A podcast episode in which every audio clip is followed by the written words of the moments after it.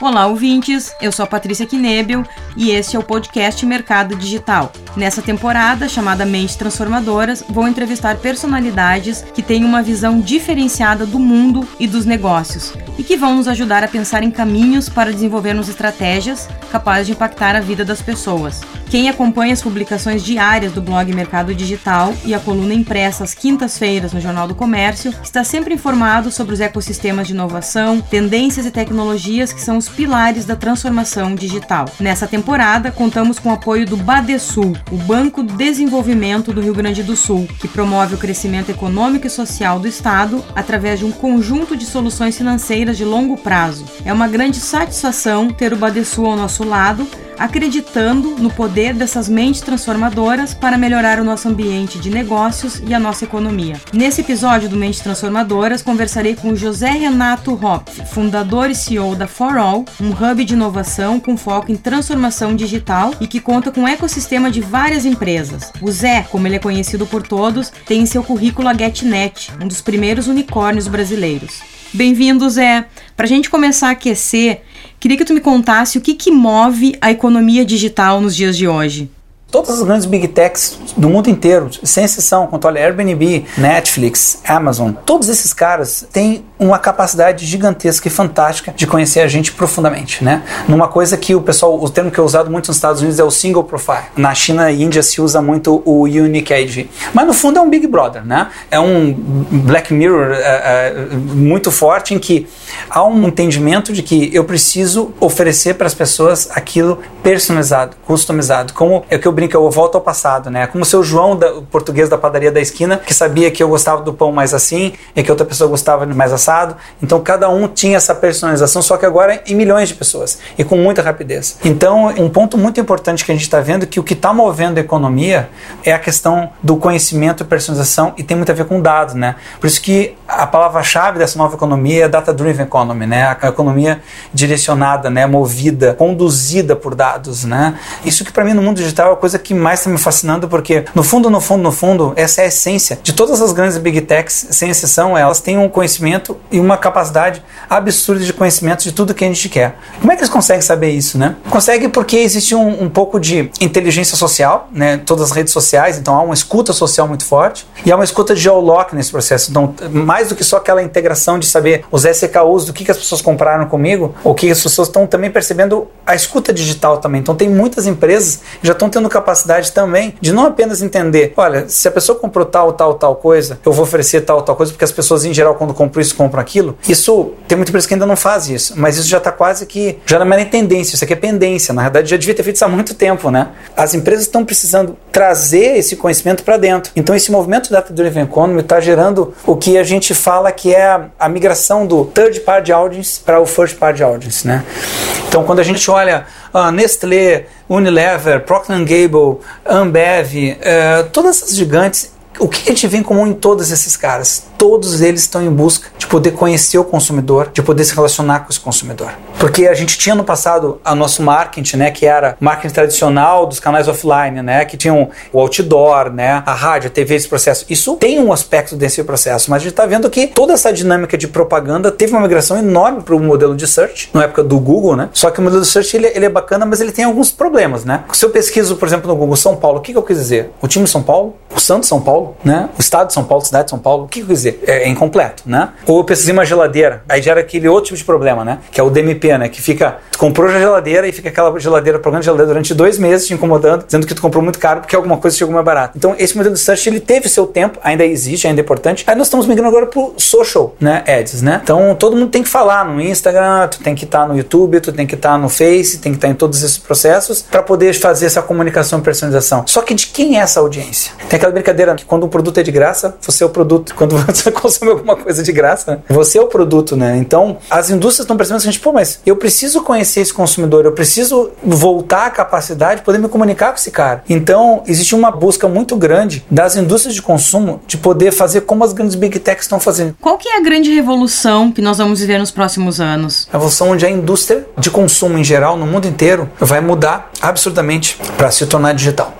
com uma capacidade fantástica de personalização, customização, e isso vai impactar inclusive na indústria financeira. As grandes fintechs não são financeiras. As grandes fintechs são braços das empresas de varejo e indústria de consumo. No mundo inteiro. Tu olha, Starbucks, maior wallet na, na, nos Estados Unidos. WeChat, não precisamos dizer mais nada. Paytm na Índia. O Alipay. Os marketplaces e as indústrias de consumo e os varejistas, eles estão invadindo a cadeia de serviços financeiros, deixando o banco ao papel de concentrador de dinheiro e movimentador de dinheiro. Porque o banco não cumpriu uma etapa que era de estar na jornada diária das pessoas. Porque o mundo digital é isso. Tu está na jornada diária das pessoas, né? Tu está, na verdade, impactando as pessoas diariamente, está conseguindo se inserir na dinâmica das pessoas, tendo valor para as pessoas, agregando comodidade. Todas as grandes big techs, elas te agregam um benefício, né? Porque existe aquele discursinho padrão, né? Uber é aquele que não tem carro. Todos esses caras facilitaram o processo de mobilidade, facilitaram o processo de pesquisa. A gente hoje tem uma vida melhor e a gente está conseguindo fazer o quê? Evoluir como sociedade, evoluir como mundo. Porque as pessoas estão conseguindo ter mais tempo, e as pessoas estão querendo mais experiência, e elas continuam cada vez mais valorizando o tempo. Por que tem tanta coisa de delivery por aí? Porque as pessoas querem usar melhor o seu tempo. Por que, que os shoppings estão enfrentando uma mudança para serviços e ter espaços distintos como o PRX, que a gente, eu trabalho parceria minha com o Google lá, que o Saquipag e outros que ajudaram a gente a montar um case específico. Porque os shoppings estão tendo que se mudar para ser shopping de experiência. Hoje, a maior parte dos shoppings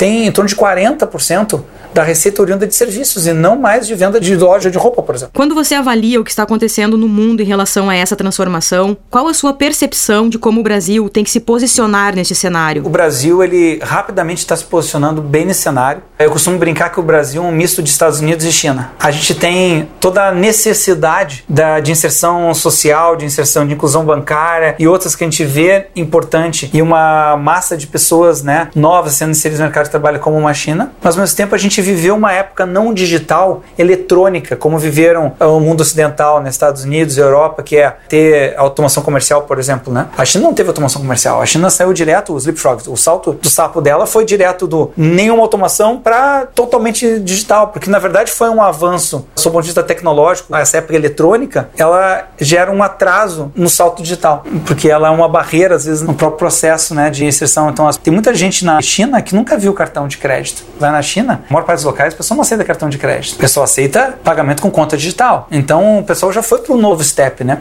O que a gente está vendo no mundo, a gente consegue fazer no Brasil e faz no Brasil. Existem várias empresas, como as próprias empresas da, da nossa holding da Forol, né? Estão fazendo, mas existem várias experiências no Brasil que conseguem demonstrar que aquilo que a gente está vendo na China, aquilo que está vendo nos Estados Unidos, a gente consegue fazer igual ou às vezes em alguns setores até melhor. Existem setores que a gente está muito avançado, como o setor de financeiro, por exemplo, que há um avanço tecnológico muito claro nesses aspectos. E o poder do nível de uso de demanda de tecnologia que a gente vê no Brasil é muito forte, muito robusto.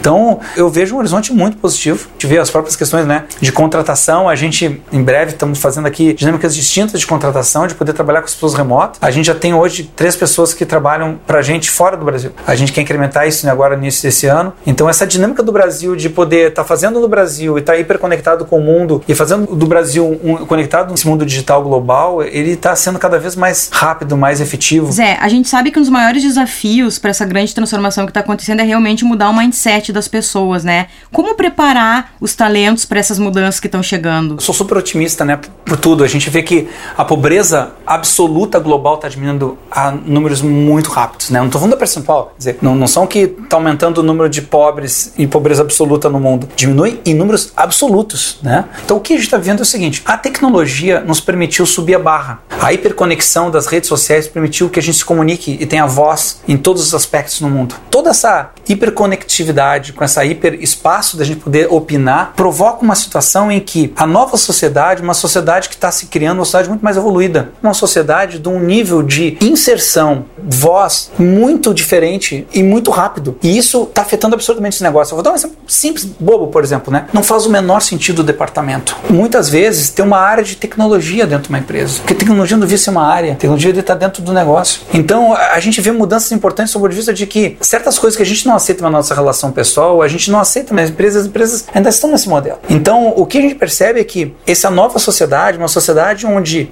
falar de coisas como, por exemplo, a lei trabalhista. A lei trabalhista foi feita numa época em que era um absurdo a relação do trabalho com coisas. Os caras eram realmente safados, mesmo sem vergonha. Entendeu? Os caras exploravam as pessoas. E não era um ou dois. Entendeu? Então, os caras eram sacana mesmo. Então, tinha que proteger porque existia uma relação equivocada de poder nesse processo. Hoje em dia, o poder está na mão das pessoas, as pessoas estão inseridas no mundo, as pessoas fazem o que querem. Claro, existe toda uma questão também de falta de acesso à educação, outras coisas que ainda existem certas situações que impedem a pessoa estar nisso. Mas a grande maioria da classe média, a grande maioria da população econômica ativa do Brasil, mesmo vezes pessoas com pouco nível educacional, elas têm acesso à informação. E esse acesso à informação permite que elas queiram poder escolher. E querer poder escolher faz com que elas tenham mais vozes, né? Então, por exemplo, não faz mais sentido certas relações. Por exemplo, ah, eu quero estar tá fazendo meu negócio, eu quero poder ajudar o outro no negócio, quero... vai existir uma relação multiemprego, multifunção, vai ter toda uma reconstrução desse processo. E nossas leis, nossos modelos não estão preparados para isso. Então, essa disruptura que eu acho fantástica é uma disruptura muito profunda. Se a gente perceber, a gente olhar com carinho, a gente vai perceber que isso já está acontecendo e aconteceu. A gente não aceita agora perder tempo pagando, a gente quer ter liberdade, né? Tem certos itens e valores que não fazem mais sentido nas relações interpessoais e profissionais, e isso as empresas precisam entender. E as empresas que estão entendendo isso são as empresas que conseguem fazer com que o seu negócio, a sua postura e o seu produto, o seu serviço fale com esse novo mundo, né? Um mundo digitalizado. A gente fala que em 2025, 95% da população economicamente ativa do nosso Brasil vai estar digital ou digitalizada. Isso já vai acontecer em 2022 nos Estados Unidos, do pé. É digital digitalizado. Que digital digitalizado? A gente fala hoje em dia, né? É, é tudo chat, né? É tudo imediato. A gente já está com dificuldade de responder o chat. O nosso negócio agora é o Rocket Chat, é o Slack, é o Trello, é o WhatsApp, né? É o Telegram. Quer dizer, essa dinâmica de hiperconectividade é uma dinâmica completamente diferente, que os modelos não estão mais preparados para isso. E daí não tem mais espaço para o cara mandar, né? Fazer, né? É muito mais profundo que isso. É existencial quase, né? Quem te conhece sabe que tu é um cara muito dinâmico, né? É, e, e, quando tu percebe todas essas possibilidades, tudo que a gente poderia estar tá explorando para as nossas empresas e para o próprio Brasil avançar, o que, que, mais te angustia? Eu sou super, super otimista em relação ao futuro, porque eu acho que o futuro a gente faz acontecer. Se ele não existe, a gente faz. Eu acho que a gente tem que ser agente do nosso próprio futuro e eu pratico isso diariamente no nosso processo sobre todos os aspectos. De forma empresarial, na minha forma questão de pessoal, o que eu puder influenciar as pessoas para o que eu acho que é o correto, porque eu acho melhor, isso é o que eu vou, né? Um pouco disso tem a ver com a minha cabeça, né? Eu sou filho de militar e neto de alemão. Já imaginou, né? O certo certo é certo, errado é errado muito forte para mim, né? No sentido de que o senso de justiça, ele é muito forte para mim, né? E eu aprendi muito tempo que essa questão do senso de justiça é uma coisa muito relevante sobre, sobre os aspectos. Então, isso me angustia. Me angustia a gente ver um país injusto, me angustia ver a hipocrisia, me angustia ver a manipulação das pessoas, que eu vejo esses partidos políticos, né, de um lado ou de outro, né? Poder dar 400 exemplos de tudo que é lado, para tudo que é cor, tudo que é partido aqui, a quantidade de sacanagem que tem desse tipo de coisa. Então, isso me angustia no Brasil, a corrupção que a gente está vivendo, essas questões que me angustiam, eu vejo que angustiam sociedade, a sociedade está em busca de uma mudança, é porque a gente está querendo um, um país melhor para gente, né? O que a gente vê o lado bom disso é que a maior parte das pessoas quer isso, né? Eu não acredito que a maior parte das pessoas é ruim, a maior parte das pessoas é boa, né? Esse é o lado bom, o lado positivo. Então, hoje não me angustia o futuro,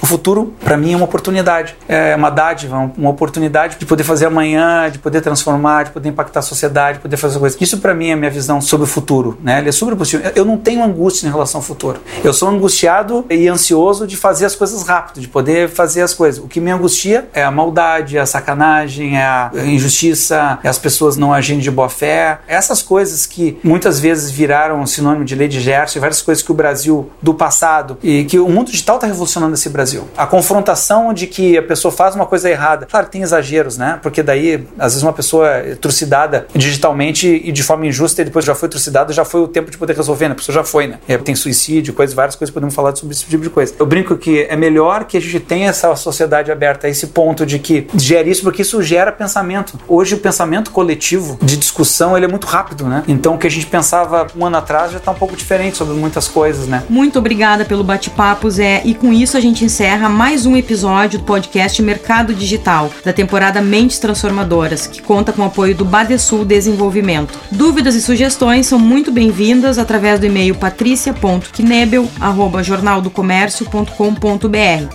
E lembrando que todas as novidades que impactam o comportamento dos consumidores e o futuro das nossas empresas e das cidades estão no blog na coluna Mercado Digital, em jornaldocomércio.com/mercado digital. Até o próximo episódio.